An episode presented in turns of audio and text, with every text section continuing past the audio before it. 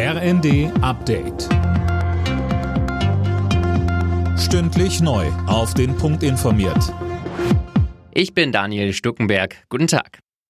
Bei der Lufthansa geht heute so gut wie nichts. Die Gewerkschaft Verdi hat das Bodenpersonal zum Warnstreik aufgerufen. An allen Standorten fallen Flüge aus, betroffen sind mehr als 130.000 Passagiere.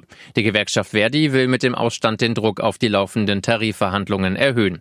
Bei der Fluggesellschaft hat man dafür mitten in der Urlaubszeit wenig Verständnis. Lufthansa-Sprecher Martin Leutke sagte im ZDF, wir sorgen jetzt dafür, und das ist unser oberstes Ziel, dass nach dem Streik, der endet ja morgen früh um sechs, dann der Flugbetrieb wieder ganz normal anläuft. Wir haben ein starkes Reisewochenende vor uns dann. Kann vielleicht noch ein paar Auswirkungen geben, aber im Großen und Ganzen gehe ich davon aus, dass das Wochenende wieder normal läuft.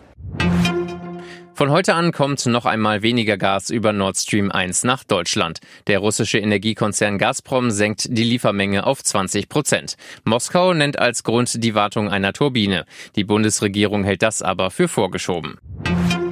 In der Debatte um drohende Energieengpässe hat der Städte- und Gemeindebund längere Laufzeiten der Atomkraftwerke in Deutschland gefordert. Mit Blick auf den nächsten und womöglich übernächsten Winter müssten alle europäischen Potenziale der Energiewirtschaft aktiviert werden, sagte Geschäftsführer Landsberg der neuen Osnabrücker Zeitung. Auch in der SPD lehnt man eine Laufzeitverlängerung für AKW nicht mehr grundsätzlich ab. Der Bundestagsabgeordnete Michael Müller sagte bei NTV, Zum Schluss wird man sich nicht streiten um einige Wochen mögliche Verlängerung. Wichtig ist uns aber tatsächlich, dass der grundsätzliche Beschluss des Ausstiegs nicht in Frage gestellt wird. Ich glaube, daran muss man sich auf jeden Fall orientieren und dann sehen, die beste Lösung für diese Zeit zu finden.